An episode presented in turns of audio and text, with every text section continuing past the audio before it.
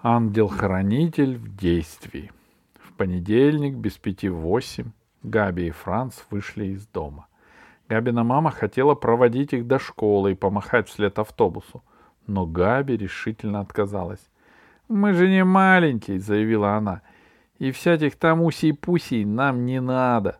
Франц хотел обо всем сказать Габи еще в подъезде, но на нее напало верещательное настроение. Она тараторила без умолку про то, что она взяла в дорогу конфеты, про то, что ее новые турбоботинки натирают пятки, что, по ее мнению, это полная чушь селить мальчиков и девочек в разных комнатах, что они с Францем не смогут сидеть в автобусе на передних сиденьях, потому что там совершенно точно сядет Ать-2 и фрау Майер, и так далее, и так далее, и так далее.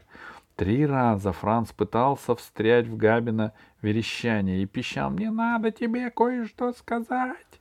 Он, но пищал он слишком тихо. Габи даже не заметила, что он хочет ей что-то сказать. Когда Франц волнуется, голос его всегда подводит. Он становится писклявым. Иногда ему вообще не удается произнести ни звука.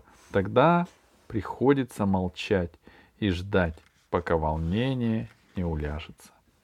Когда Франц и Габи подошли к школе, автобус, автобус уже стоял там. А рядом с ним Ать-2 и фрау Майер. «Давай быстрее, мы последние!» — крикнула Габи и побежала на посадку. Франц остановился и сделал вид, будто завязывает шнурки. Он смотрел, как Габи заходит внутрь. «Живо, живо!» — крикнул Францу Ать-2. Франц оставил шнурки в покое и побрел к автобусу.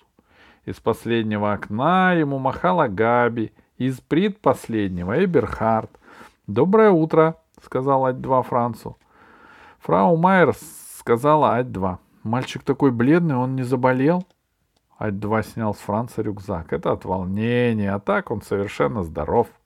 Фрау Майер, видимо, не очень поверила и спросила Франца. «Тебе нехорошо?» «Нет», — пискнул Франц. «Он охрип», — сказала фрау Майер. «Не хрип», — сказал Ать-2. «Он пищит, когда волнуется. Но ничего, я за ним присмотрю», — и велел Францу. «Сядешь рядом со мной».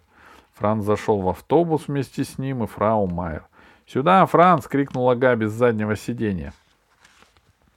«Сюда, Франц!» — крикнул Эберхард с предпоследнего сиденья. Ать-2 усадил Франца на сиденье у входа и сказал, «Франц сидит со мной».